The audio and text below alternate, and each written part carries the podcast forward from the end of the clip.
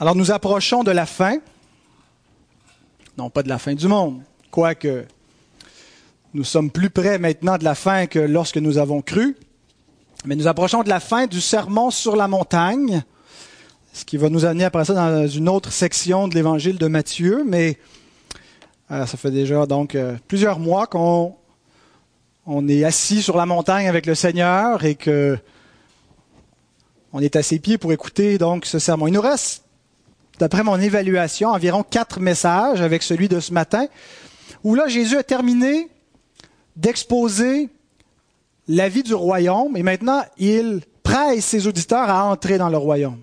En fait, la plupart, euh, on considère que ces auditeurs sont déjà des gens du royaume, sont les enfants du royaume. Et quand il dit d'entrer, par la porte étroite, c'est pas nécessairement d'entrer dans le salut, mais c'est d'entrer dans le chemin qu'il nous a montré. Comment on va marcher dans le royaume? Il nous presse à persévérer dans le royaume. Et là, pour ça, il va nous comparer deux voies.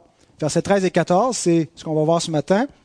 Ensuite, deux arbres, 15 à 20, où il nous parle des faux prophètes. Ensuite, deux prétentions, versets 21 à 23, où il nous parle des faux croyants.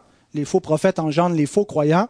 Et finalement, il nous parle de deux constructeurs, versets 24 à 29, ce, deux façons de bâtir. Donc, c'est les, les, les, quatre pères euh, que nous verrons, donc les quatre messages, incluant celui de ce matin. Je voudrais commencer avec une citation de J.C. Rowell qui écrit Le vigile qui garde le silence lorsqu'il voit un feu est coupable d'une négligence criminelle. Le docteur qui nous dit que nous allons bien lorsque nous sommes en train de mourir est un ennemi et le ministre qui ne parle pas de l'enfer dans ses sermons à sa congrégation n'est ni homme fidèle, ni homme charitable. Donc voilà pour ma justification. C'est rare. C'est pas si rare. Je parle constamment de l'Évangile et de, ce que ça implique, mais ça n'arrive pas toutes les semaines où je fais un message plus spécifiquement sur la question euh, de l'enfer, du paradis mon titre est un peu euh, peut-être choquant. Quelqu'un m'a souligné ce matin que c'était même une ligne d'une toune de Jean Leloup. Tous les chemins mènent en enfer, et nous ajoutons sauf un. Et donc mon sous-titre, La seule route du paradis décrite par Jésus. je vous invite à vous lever, ceux qui le peuvent, pour la lecture de la parole de Dieu, Matthieu 7, 13 à 14. Entrez par la porte étroite car large est la porte, spacieux est le chemin qui mène à la perdition, et il y en a beaucoup qui entrent par là. Mais étroite est la porte, resserré le chemin qui mène à la vie, et il y en a peu qui les trouvent. Prions. Notre Dieu, nous sommes devant des paroles d'une extrême gravité. Ne permets pas que nous écoutions avec une oreille distraite et un cœur endurci mais ouvre chacun de nos cœurs et que notre pensée soit saisie par la solennité de ta parole. Affermis ceux d'entre nous qui marchent sur la voie étroite et retire ceux d'entre nous qui sont sur la voie de la perdition, afin de les conduire sur le sentier de la vie éternelle. Amen. Puis vous rasseoir, frères et sœurs.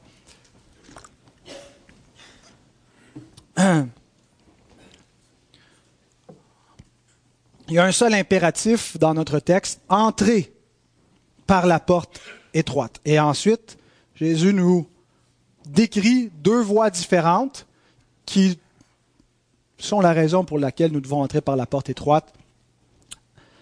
Deux voies qui ne mènent pas au même endroit. Ma prière est que nous sentions le poids de cet impératif d'entrée, que nous réalisions l'urgence, que nous réalisions la gravité des paroles de Christ le Seigneur niaise pas. Il n'est pas venu pour parler de la pluie, du beau temps, des papillons, des choses merveilleuses de la vie. Il est venu pour nous parler des réalités célestes. Et je sais que parfois nous n'aimons pas réfléchir à cela. Parfois nos enfants ont peur lorsqu'ils pensent à l'éternité, qu'ils pensent au jugement. Parfois nous avons peur nous-mêmes et nous préférons parfois nous distraire. Nous préférons penser à autre chose. C'est une tentation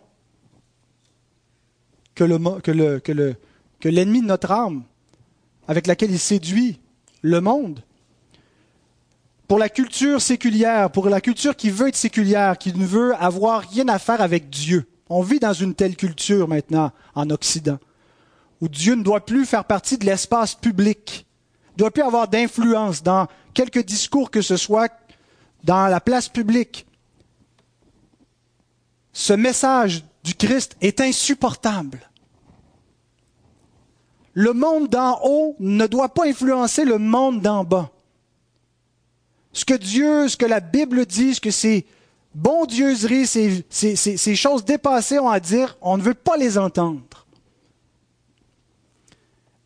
Et une portion de l'Église confessante, l'Église qui confesse l'Évangile, tombe dans un accommodement déraisonnable. Elle accommode le monde, qui ne veut pas entendre parler de ces réalités célestes. Alors elle délaisse les questions tragiques que la parole soulève. La question des sauvés et des perdus. C'est un langage, c'est un clivage qui, est trop, qui comporte trop de jugement, trop de sévérité pour qu'on on parle dans ces termes-là. Elle délaisse les notions de paradis et d'enfer. Ça fait trop Moyen Âge. Les gens ne peuvent plus recevoir cela. Et donc, on se concentre dans beaucoup d'églises sur la vie présente, un message positif, comment marcher avec Dieu maintenant, comment entretenir de bonnes relations, comment réussir son mariage, comment bien élever ses enfants, comment aimer son prochain, comment être heureux, comment ne plus vivre dans la misère dans laquelle on était avant de connaître le Seigneur? Et c'est absolument important de parler de la réalité présente de la vie chrétienne. Mais l'Écriture ne le présente jamais comme une fin en soi. C'est pas juste la vie chrétienne pour être plus heureux. C'est pas juste pour ajouter un petit plus à l'existence. Tout est fait en fonction des réalités éternelles, en commençant par le Dieu éternel, par sa gloire. Pourquoi on doit vivre bien dans le moment présent, c'est pour la gloire de Dieu. Et comment on peut le faire si ce n'est pas, sur la base de l'Évangile? Il n'y a pas d'autre base que ça. On ne peut pas bien enseigner comment élever nos enfants, comment réussir nos, nos relations, comment vivre maintenant si on ne parle pas de la destination ultime et de la façon de s'y rendre. Si ce n'est pas en vue de l'éternité. Donc, dans beaucoup de milieux, la doctrine devient secondaire. Ce qui compte, c'est pas ce qu'on croit, c'est ce qu'on fait. Les confessions de foi, c'est bon pour les, les, théologiens qui s'intéressent à l'histoire de l'Église, mais ça n'a pas beaucoup de portée pratique. Et donc, on se concentre sur les œuvres. L'évangélisation devient du bénévolat, de la justice sociale, mais non pas un discours qui prêche Christ et Christ crucifié. Le culte a pour but de nous faire passer un moment agréable, voire divertissant. Il faut sortir boosté le dimanche matin et surtout pas troublé par des questions dérangeantes d'éternité. Et ça, c'est un christianisme que le monde peut en partie accepter, s'il si, si, devient de plus en plus euh, inclusif. Le monde peut vivre avec ça.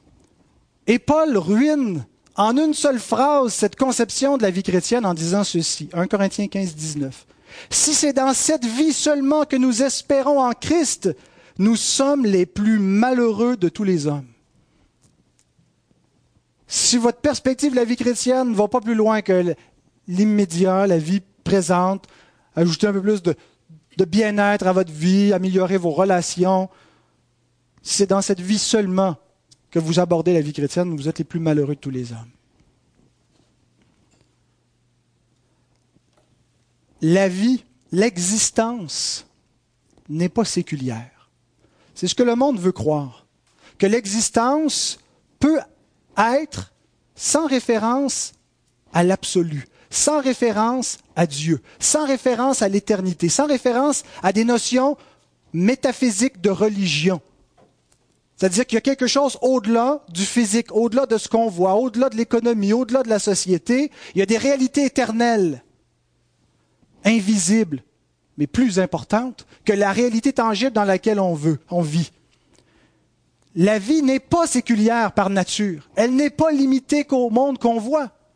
C'est le mensonge avec lequel se gargarisent les hommes le siècle présent. Mais l'existence est fondamentalement religieuse. Parce que l'homme est une créature de Dieu. La mort n'est pas simplement quelque chose de naturel et la conséquence d'un acte spirituel, de la désobéissance.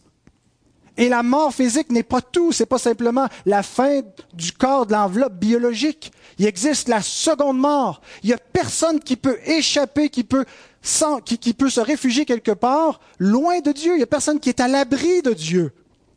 L'existence n'est pas séculière, Dieu en fait partie.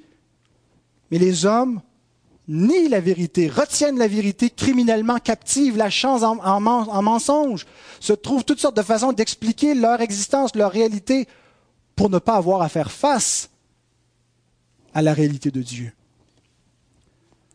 Alors le christianisme, le message du christianisme, le message des Écritures, c'est pas comment être plus heureux. C'est pas comment amener une vie saine c'est pas comment réussir son mariage. C'est pas comment faire la justice sociale et aider les pauvres. C'est comment sauver notre âme. Toutes les autres questions qui sont importantes et que l'Écriture adresse sont sous-jacentes à l'Évangile. L'évangile de la gloire de Dieu, la gloire de Dieu qui a été offensée par la rébellion de l'homme et comment Dieu a restauré sa grâce, sa gloire plutôt dans l'évangile par sa grâce. C'est le message du christianisme. Alors si ce n'est pas ce qui est au cœur de notre prédication, de nos chants, de notre culte, de notre conception de Dieu et qu'on ne construit pas toute notre vie autour de cela, ben ce n'est pas le même christianisme biblique qu'on a mis au centre. On, s'est centré sur autre chose et on a une fausse version du christianisme. Kevin DeYoung et Greg Gilbert écrivent dans un, livre qui s'intitule la vraie mission de l'Église, ultimement, si l'Église ne prêche pas Christ et Christ crucifié, si l'Église n'implante pas, ne nourrit pas et n'établit pas de nouvelles églises, si l'Église n'enseigne pas aux nations l'obéissance à Christ, personne d'autre ne le fera. Et cependant, plusieurs autres s'occuperont des besoins physiques. Il n'y a rien de particulièrement chrétien dans les œuvres humanitaires.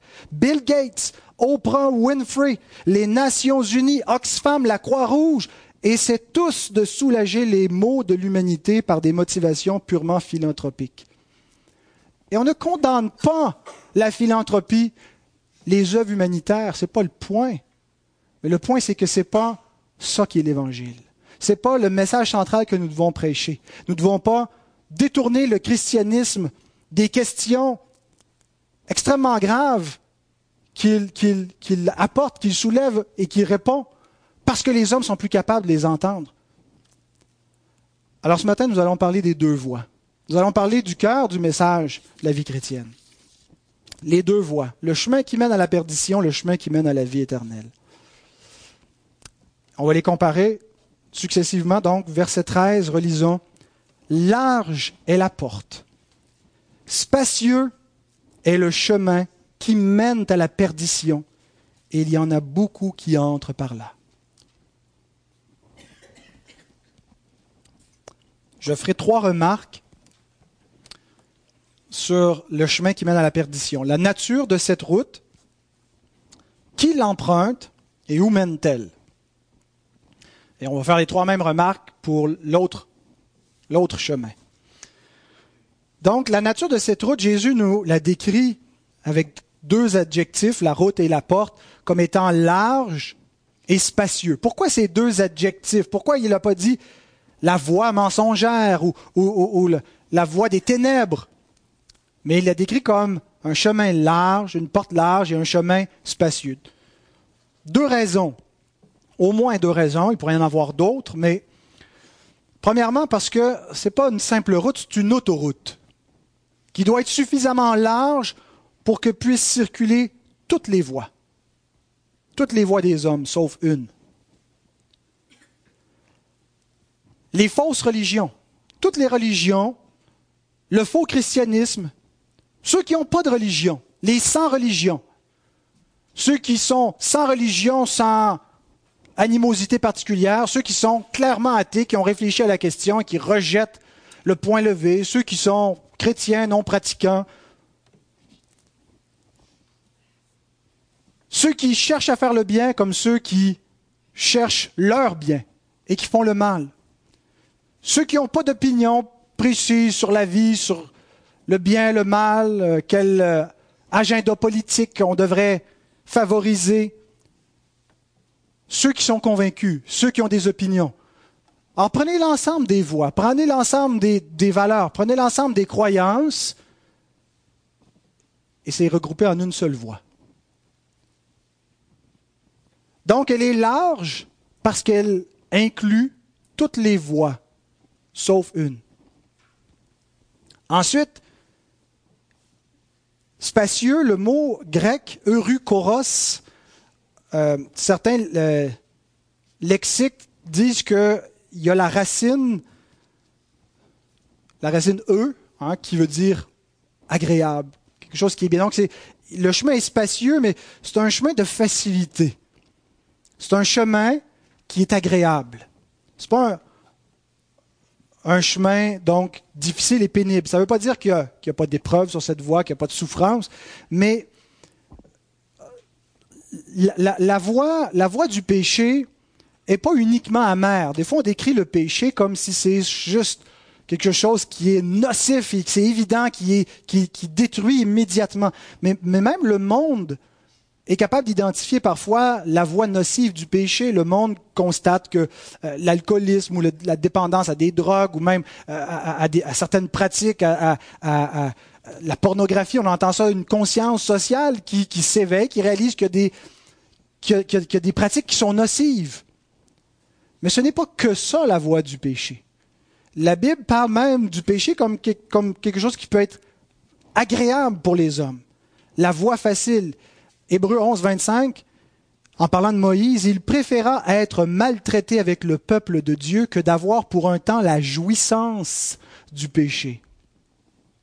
Mener une existence loin de Dieu. Facile. Ça ne veut pas dire que Moïse allait vivre forcément dans la débauche, puis que. Non, non, il aurait juste pris la voie facile, la voie des idoles, la voie de la majorité, la voie de l'Égypte, pour éviter la voie pénible de l'opprobre du Christ avec le peuple d'Israël. Donc, ce n'était pas nécessairement.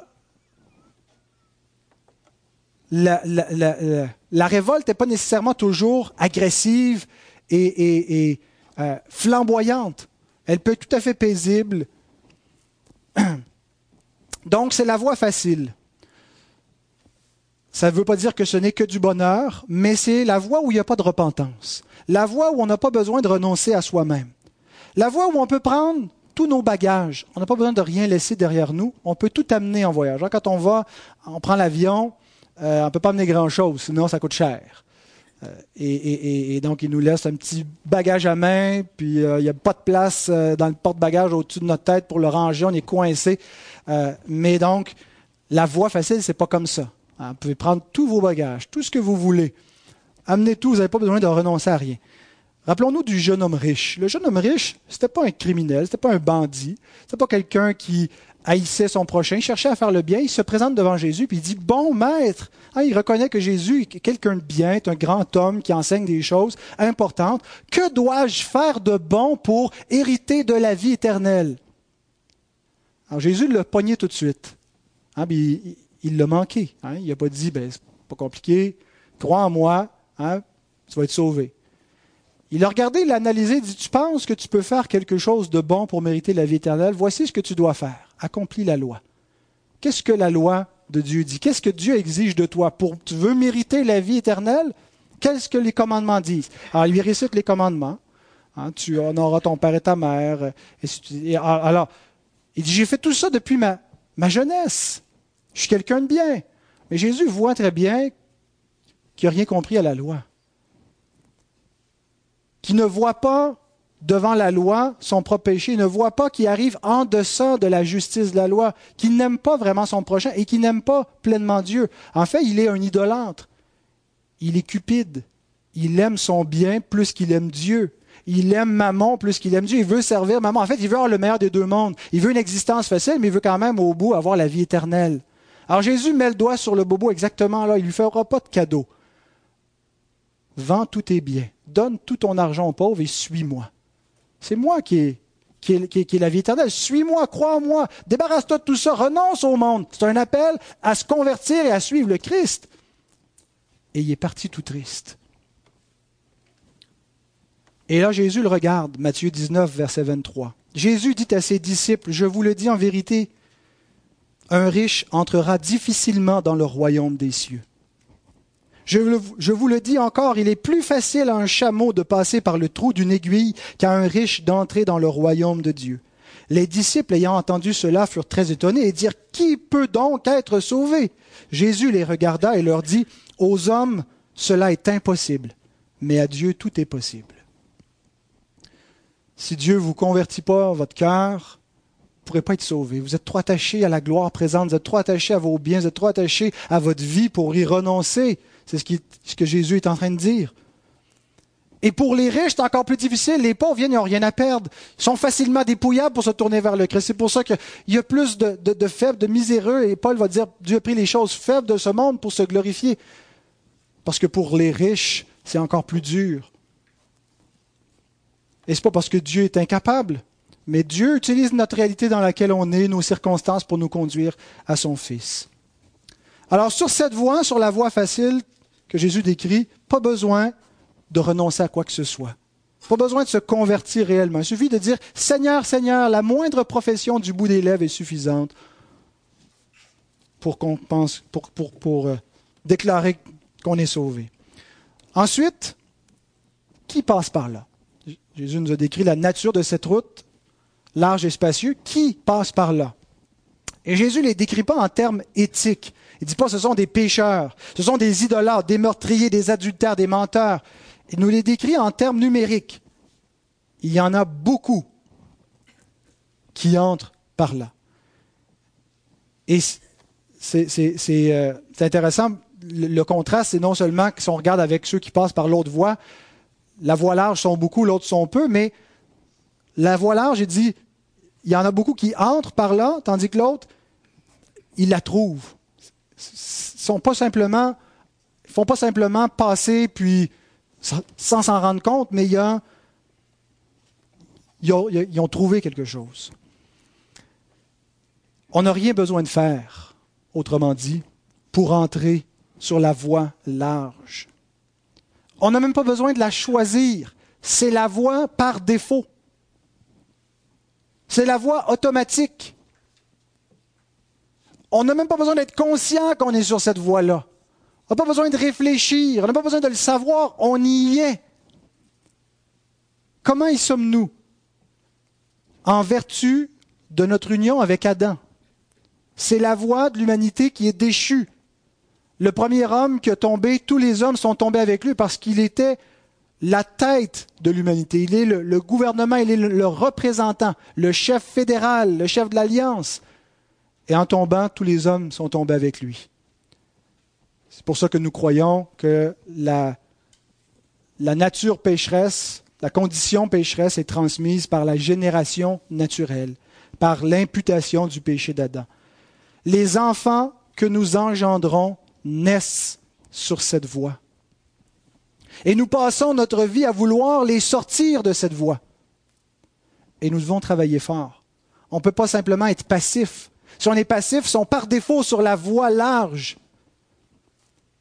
C'est là où il y a beaucoup de gens, c'est là où sont tous les gens par nature. Et donc, il faut travailler pour les sortir, pour les mettre sur une autre voie. Proverbe 22, verset 6 nous dit quelque chose d'intéressant. Élève le jeune garçon selon la règle de sa voix. Même lorsqu'il vieillira, il ne s'en détournera point. Vous et moi avons toujours pris ce verset-là comme une promesse, n'est-ce pas? Élève l'enfant selon la voie que tu que, la, voie qu'il doit suivre. Quand il va être vieux, il s'en détournera pas. C'est une promesse à moitié, parce que ça marche pas tout le temps. Il y a beaucoup d'enfants qui ont été élevés chrétiens puis qui suivent plus. Mais c'est pas une promesse, c'est un avertissement. Louis II le très mal traduit. Le texte hébreu ne dit pas euh, d'élever l'enfant selon la voie qu'il doit suivre, mais si tu élèves l'enfant selon sa voie à lui, sa propre voix, sa voix naturelle, ses propres penchants, si tu le laisses à lui-même, l'enfant laissé à lui-même, rendu adulte, il ne s'en détournera pas. si tu lui laisses prendre tous les mauvais plis de sa nature, de son caractère, si tu lui montres pas sa, nature pécheresse dans, ta façon de l'éduquer, si tu lui montres pas son besoin de la grâce de Dieu, il n'y a plus grand-chose à espérer. Ça ne veut pas dire que c'est impossible, parce que rien n'est impossible à Dieu. Mais Dieu utilise des moyens, frères et sœurs, pour sauver les siens. Et il utilise l'éducation des parents. Donc ce n'est pas une promesse, c'est un avertissement qui nous est donné ici. Parce que beaucoup sont sur cette voie, c'est la voie par défaut. Et nous devrions donc nous rappeler que le nombre n'est pas un critère pour déterminer le bon chemin. On vit dans une culture qui met de la pression. On doit être du bon côté de l'histoire. Avez-vous déjà entendu cette expression-là? De plus en plus, on, la redit. Hein, euh, ça vient des médias aux États-Unis, puis j'ai commencé à l'entendre ici au Québec. On veut être du bon côté de l'histoire. On veut pas être comme les esclavagistes qui, s'opposent aujourd'hui. Quand on pense à ces gens-là, on pense aux gens qui avaient des lois racistes. Ils sont du mauvais côté de l'histoire. On les voit d'un mauvais œil. Et donc, on utilise cet argument-là pour dire aux gens, ben, vous devez aller avec toute l'agenda progressiste, arrêtez de vous opposer à l'avortement, puis aux mœurs qui changent dans la sexualité, dans le genre. Ça n'existe plus le genre. Un homme, une femme, c'est pas vrai. On vient pas au monde homme ou femme. On choisit ce qu'on veut être. Et tout ça est fluide et la sexualité est fluide. Et si vous vous opposez à ça, vous allez du mauvais côté de l'histoire. La loi du nombre. Mais on a peur du nombre. On ne veut pas être en minorité, on ne veut pas être à compte courant. Écoutez la sagesse de Dieu dans Exode 23, verset 2. Tu ne suivras point la multitude pour faire le mal, et tu ne déposeras point dans un procès en te mettant du côté du grand nombre pour violer la justice. Il y a beaucoup sur cette voie-là, mais ne les craignons pas. Craignons Dieu. Maintenant, où vont-ils? À la perdition. Apoleia. Jésus vient porter les réalités célestes. Les prophètes avant lui ont annoncé parfois des jugements, mais qui étaient des jugements temporels. Et quand on lit les prophètes, il y a beaucoup de jugements pour montrer la nécessité de l'Évangile, mais on n'est pas dans les réalités éternelles. Elles, elles s'entrevoient au travers de l'Ancien Testament. C'est comme une intrusion où, par un jugement temporel, il y a une intrusion des réalités célestes qui viennent, comme Dieu qui envoie son peuple en exil, qui est un, peu une image du jugement dernier. Mais quand Jésus arrive, ce n'est pas un jugement temporel qui vient porter. Il ne vient pas parler des réalités préfiguratives, de, des conséquences passagères de suivre la mauvaise voie et vous allez perdre votre pays et vous allez souffrir des maladies. Il nous parle des conséquences éternelles. La seule inquiétude qu'ont les hommes, c'est de ruiner leur vie, ne pas réussir leur vie, être atteint d'une grave maladie, euh, devenir pauvres, voir leurs enfants mal tournés. Ils ne pensent qu'à gâcher leur existence présente, sans réaliser qu'ils s'en vont vers une ruine infiniment plus grande, la ruine éternelle. C'est uniquement la destination de la route qui compte. Le chemin qu'on prend est déterminé par là où on arrive. Vous avez peut-être déjà entendu cette phrase Mieux vaut régner en enfer que de servir au paradis. N'est-ce pas? Ça vient de John Milton dans le Paradis perdu. Et c'est Satan qui dit cette phrase, qui se console en disant, ben, mieux vaut régner en enfer que de servir au paradis. Ça ne reflète pas une bonne théologie. Il y en a un seul qui règne en enfer, c'est Dieu. L'enfer n'est pas un lieu où il y aura une hiérarchie de jugement dans les anges déchus avec le diable qui est le roi.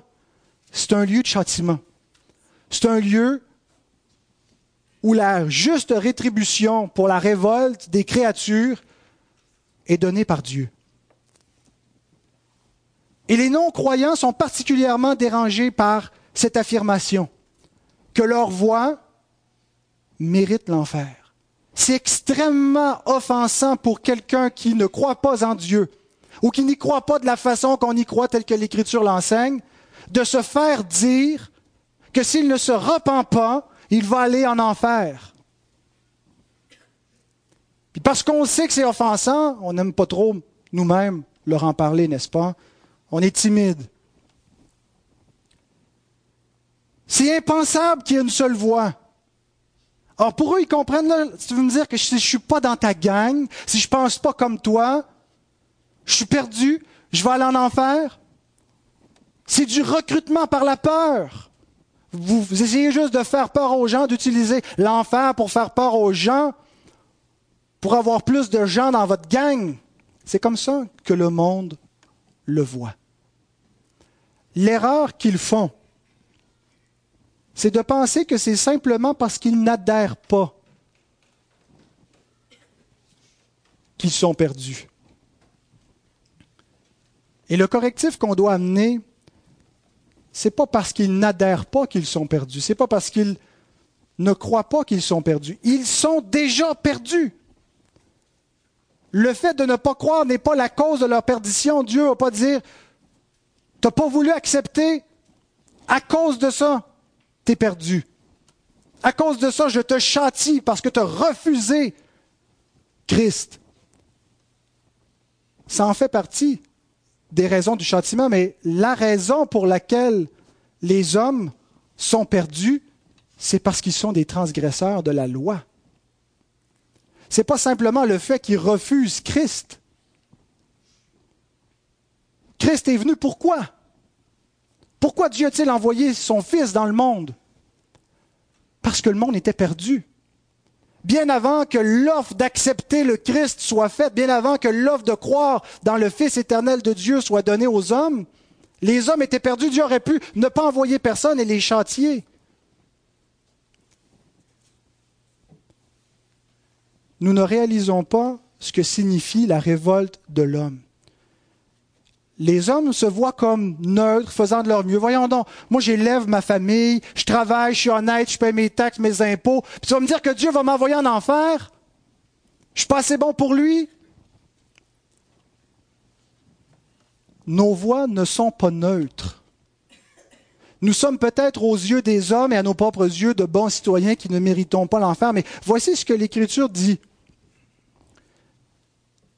Nous avons transgressé les lois du Dieu éternel et infini. Nous avons commis une injustice qui ne peut pas rester impunie.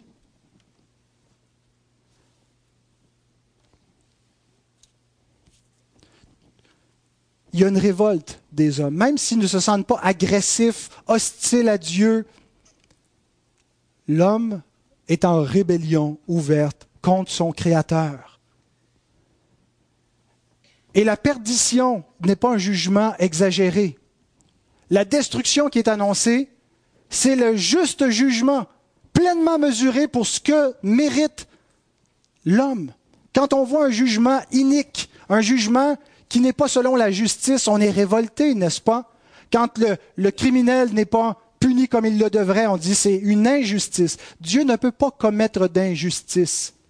Si nous pensons que son jugement est exagéré, c'est parce que nous n'avons pas compris la gravité de notre faute, la gravité de servir des idoles, la gravité de servir, d'écouter la parole du serpent plutôt que la parole de Dieu.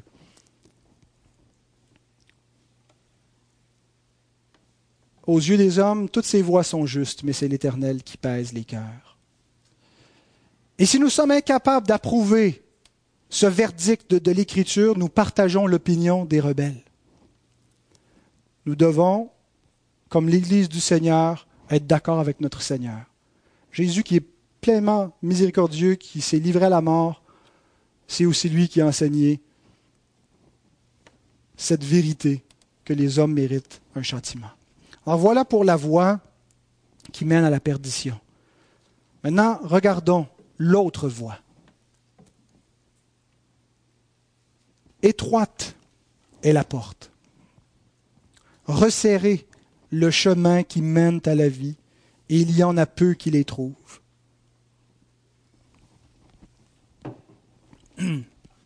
Large devient étroite, spacieux devient resserré, perdition devient vie, beaucoup devient peu, ceux qui entrent deviennent ceux qui trouvent. On a un revirement complet il n'y a pas d'équivalence entre ces deux voies. En reprenant les trois mêmes catégories, brièvement pour regarder donc la nature de cette route qui passe par là et où mène-t-elle. Cette route est décrite comme la porte étroite et le chemin resserré. On pourrait faire une mauvaise lecture en disant c'est parce qu'on marche sur cette voie qu'on va arriver à la vie éternelle. C'est un peu la compréhension catholique romaine du salut. Parce que tu prends la voie étroite, donc par les œuvres, par la persévérance dans la voie étroite, tu vas entrer au paradis, tu vas avoir la vie éternelle. La bonne lecture, c'est pas parce que tu marches sur cette voie, tu vas avoir la vie éternelle, mais c'est parce que tu as la vie éternelle, tu marches sur cette voie. C'est l'approche du salut par la grâce. Martin Lloyd Jones explique ce que j'essaie de vous dire. Je ne me sauve pas moi-même en entrant par la porte étroite. Mais en le faisant, en entrant par la porte étroite, je déclare le fait que je suis sauvé. Seul l'homme qui est sauvé entre par la porte étroite. Seules les personnes sauvées sont sur le chemin resserré. Sinon, il ne s'y trouverait pas. La conversion doit précéder la marche sur la voie étroite. Alors Jésus ici n'est pas en train de nous parler comment être sauvé, mais il est en train de nous décrire qui sont ceux qui sont sauvés, où marchent-ils, à quoi ressemble leur voie et où vont-ils? Ailleurs, Jésus nous enseigne comment être sauvé. Il reprend même l'image de la porte et du chemin, appliqué de la même façon. Dans Jean 10, verset 9, il dit, Je suis la porte. Si quelqu'un entre par moi, il sera sauvé. Alors ici, la porte est, c'est la porte du salut. C'est le Christ. Si quelqu'un passe par moi, si quelqu'un croit en moi, il va être sauvé. Donc c'est la foi en Christ, c'est lui qui sauve. C'est pas ce qu'on fait, c'est lui ce qu'il a fait. Et c'est par la foi qu'on reçoit ce qu'il a fait. Il prend l'image du chemin. Je suis le chemin, la vérité et la vie. Nul ne vient au Père que par moi. Donc quand il est question du salut, Jésus s'identifie lui-même comme la porte et le chemin. Mais ici, donc, la porte et le chemin ne parlent pas de la conversion, mais si vous voulez, ce qui vient après. La marche, la sanctification, le reste après la conversion. Ceux qui sont sauvés gardent l'enseignement du Christ. C'est lui qui a les paroles de la vie éternelle. Ils ne peuvent pas aller à d'autres qu'à lui. Ceux qui sont sauvés, ceux qui ont connu, qui ont reconnu en Christ leur Sauveur, continuent continuellement de croire en lui, de d'écouter sa parole, de pratiquer sa parole. C'est le chemin qui va les conduire à la vie éternelle. Non pas qu'ils ne l'ont pas déjà, mais ils la veulent encore plus. Ceux qui sont sauvés, donc, ne peuvent pas ne pas pratiquer le serment sur la montagne, le chemin étroit que Jésus décrit. Ils sont gardés, Pierre nous dit, 1 Pierre 1,5, vous qui êtes gardés par la puissance de Dieu. C'est pas juste vous êtes sur cette voie-là, attention, pas tomber. Euh, oui, l'Écriture nous met en garde des dangers. Mais en même temps, il nous affirme que si nous sommes véritablement enfants de Dieu, nous sommes gardés par Dieu. Et nous devons apprendre à, persévérer. Mais euh, nous sommes gardés. Et donc, marcher sur cette voie devient une confirmation que nous avons la vie éternelle. Ce n'est pas un moyen pour l'obtenir, mais un moyen pour affermir notre assurance que nous l'avons. Donc, l'autre voie était décrite comme large, et on a dit que sa nature voulait dire que c'est parce qu'elle inclut toutes les voies, c'est pour ça qu'elle est large et qu'elle est facile. Tandis que celle-ci, elle est décrite comme étroite, parce que c'est une seule voie. Il n'y en a pas d'autre. Elle est exclusive. Le monde peut accepter un Jésus qui sauve, un Jésus qui aime. On peut parler de l'amour du Christ. Il n'y a pas de problème. Jusqu'à ce qu'on dise qu'il n'y a que Jésus qui sauve. Qu'il n'y a que cette voie. Que Jésus fasse du bien, que Jésus aime. Alléluia, tout le monde est heureux avec ça. Mais que vous leur dites, Mahomet va vous mener à la perdition, Bouddha va vous mener à la perdition, le sécularisme va vous mener à la perdition. Vous allez à la perdition si vous n'avez pas Jésus. C'est inacceptable. Bien Jésus dit, Matthieu 12, verset 30, Celui qui n'est pas avec moi est contre moi. Et celui qui n'assemble pas avec moi disperse. Quand il dit je suis le chemin, il ne dit pas je suis un chemin, ce n'est pas un article indéfini, c'est un article défini. Je suis le chemin, le seul chemin. Il n'y a pas d'autre nom qui a été donné sous le ciel par qui nous pouvions avoir le salut. Il y a un seul Dieu et un seul médiateur entre Dieu et les hommes, Jésus-Christ, homme. Il n'y en a pas d'autre. Donc voilà pourquoi c'est un chemin resserré, parce que c'est exclusif. C'est seulement, c'est la seule route. C'est seulement Christ, c'est seulement son enseignement. Le mot resserré, tlibo, a la racine donc de pressurer, persécuter, écraser, donc, c'est un, chemin difficile où il va y avoir de l'oppression. D'ailleurs, les apôtres nous le disent dans Acte 14, 22, c'est par beaucoup de tribulations qu'il nous faut entrer dans le royaume de Dieu. Ce n'est pas nos tribulations qui gagnent, qui le méritent, c'est le chemin qui s'y rend. C'est les tribulations de Christ qui nous donnent la vie éternelle. Mais si nous avons la vie éternelle en Christ, nous marchons dans ses voies. Et donc, nous souffrons avec lui. Non pas comme des souffrances qui méritent, qui gagnent, mais qui nous unissent à lui, qui sont inévitables. Tous ceux qui veulent vivre pieusement Jésus-Christ seront persécutés. C'est un chemin difficile parce que c'est le chemin de la croix, c'est le chemin du renoncement à soi-même, c'est le chemin de l'obéissance. C'est le chemin que Jésus nous a décrit depuis Matthieu 5 jusqu'au chapitre 7 le chemin où on garde la loi, où on réalise notre, faiblesse, notre désobéissance, notre péché, où on le confesse continuellement, où on cherche à avoir une plus grande piété. C'est un chemin où on cherche à croître dans la grâce, où on est sanctifié, mais ce n'est pas une œuvre qui est facile. La sanctification, ça ne se fait pas passivement, ça ne se fait pas sans souffrance, ça ne se fait pas sans humiliation de la main de notre Père. Et plusieurs sont surpris Plusieurs ont été surpris parce qu'on leur a promis une voie facile. On leur a promis que c'était tu viens à Jésus et tous tes problèmes sont réglés. Tu viens à Jésus, tu vas être guéri. Tu viens à Jésus, ton mariage va être sauvé. Et, le Seigneur peut nous accorder tous ces dons, mais ce n'est pas la promesse centrale qui nous est donnée dans les Écritures si on vient à Christ. Si on vient à Christ, ce qui nous est promis, c'est le pardon de nos péchés, la vie éternelle. Et ce qui nous est promis aussi, c'est qu'il va nous élever comme ses enfants. Et élever des enfants, c'est bienfaisant. Hein, des enfants qui sont bien élevés se sentent aimés, mais aussi réalisent qu'il y a une rigueur. Parce que les parents les disciplinent, les parents les corrigent, les parents leur donnent pas tout ce qu'ils veulent, ils leur font pas la voie facile. Ben, c'est ce que notre Père fait avec nous. Il nous élève comme ses enfants parce qu'il nous aime, et donc ce n'est pas une voie facile.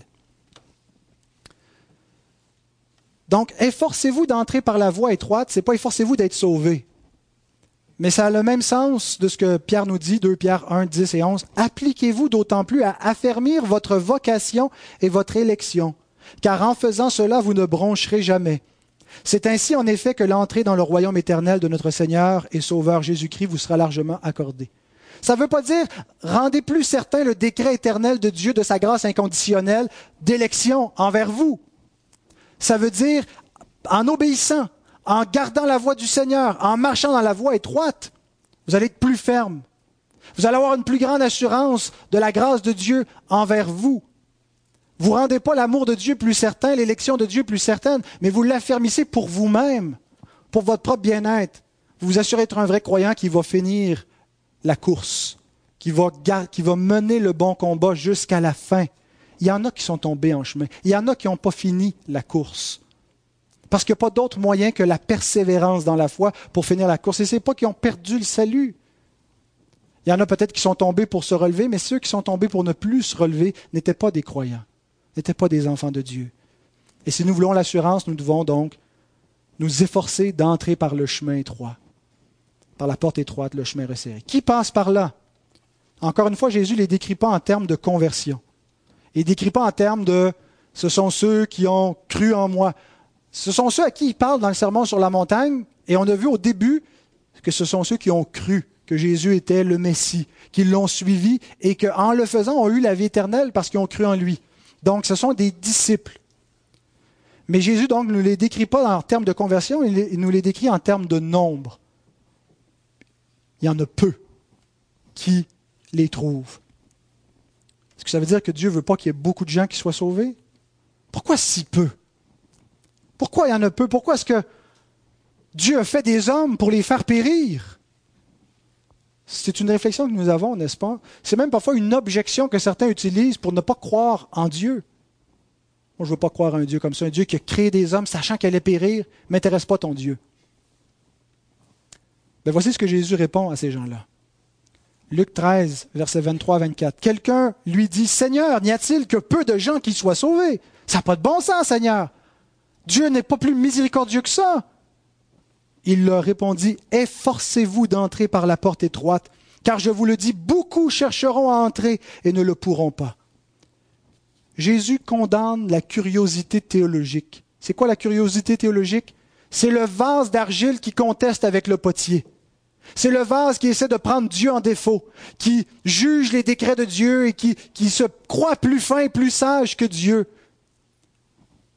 Et qui dit, moi, je veux rien savoir de ce Dieu-là et qui se, qui se condamne lui-même. Alors que Dieu l'invite.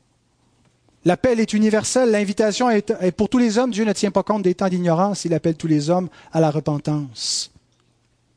Jésus n'explique pas la sévérité, il appelle à la repentance. Laisse faire qui va être sauvé. Toi, repens-toi, toi, entre, toi, crois. Et sur cette voie, Jésus nous dit que c'est peu qui y sont, ce sont ceux qui trouvent. Dans notre logique, on dit ils trouvent parce qu'ils ont cherché mais ce n'est pas non plus l'explication que l'Écriture nous donne. Ésaïe 65, verset 1. Dieu parle, j'ai exaucé ceux qui ne me demandaient rien. Donc, ce n'est pas parce qu'ils ont demandé de quoi, Dieu a exaucé des gens qui ne lui demandaient rien. Je me suis laissé trouver par ceux qui ne me cherchaient pas. J'ai dit, me voici, me voici à une nation qui ne s'appelait pas de mon nom. Et Paul prend ce verset-là dans Romains 10, verset 20, et il l'applique à la conversion de tout homme, et plus spécifiquement des païens, des gentils. Nous ne cherchions pas Dieu. La Bible n'enseigne pas le salut par le libre arbitre pour la simple raison qu'il n'y a personne qui est libre. Il n'y a personne qui a une liberté qui est affranchie. La volonté de tous les hommes est asservie à, à leur rébellion, à leur nature pécheresse. Nul n'est intelligent, nul ne cherche Dieu. Tous sont pervertis, tous se sont égarés. Il n'y en a aucun qui fasse le bien. Il n'y en a aucun qui a décidé de lui-même de revenir à Dieu. Alors s'ils ont trouvé, c'est parce que Dieu les a trouvés avant eux. C'est parce que Dieu les cherchait avant qu'ils le cherchent. Et oui, Dieu peut utiliser nos démarches, nos recherches, nos réflexions, mais nous ne cherchions pas Dieu, nous cherchions un Dieu à notre image, un Dieu qui nous plaît. Nous, nous voulions nous façonner une idole jusqu'à ce que Dieu nous convertisse par sa grâce et nous amène à adorer le vrai Dieu tel que révélé en son Fils.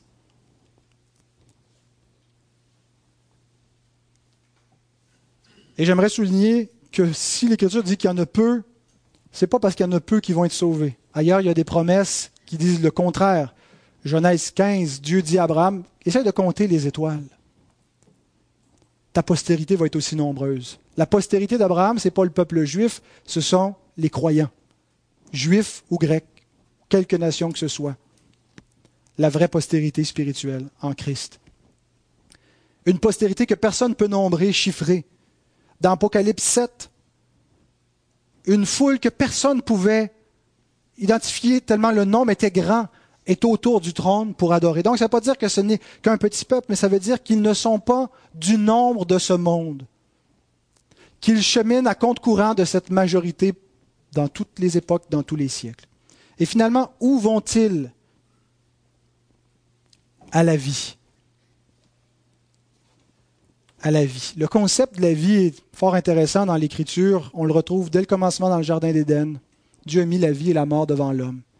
L'arbre de vie qui était là, hein, qui était un peu le, sacrement de la vie éternelle, le symbole de la vie éternelle, et la menace de mort si l'homme désobéit. L'homme désobéit.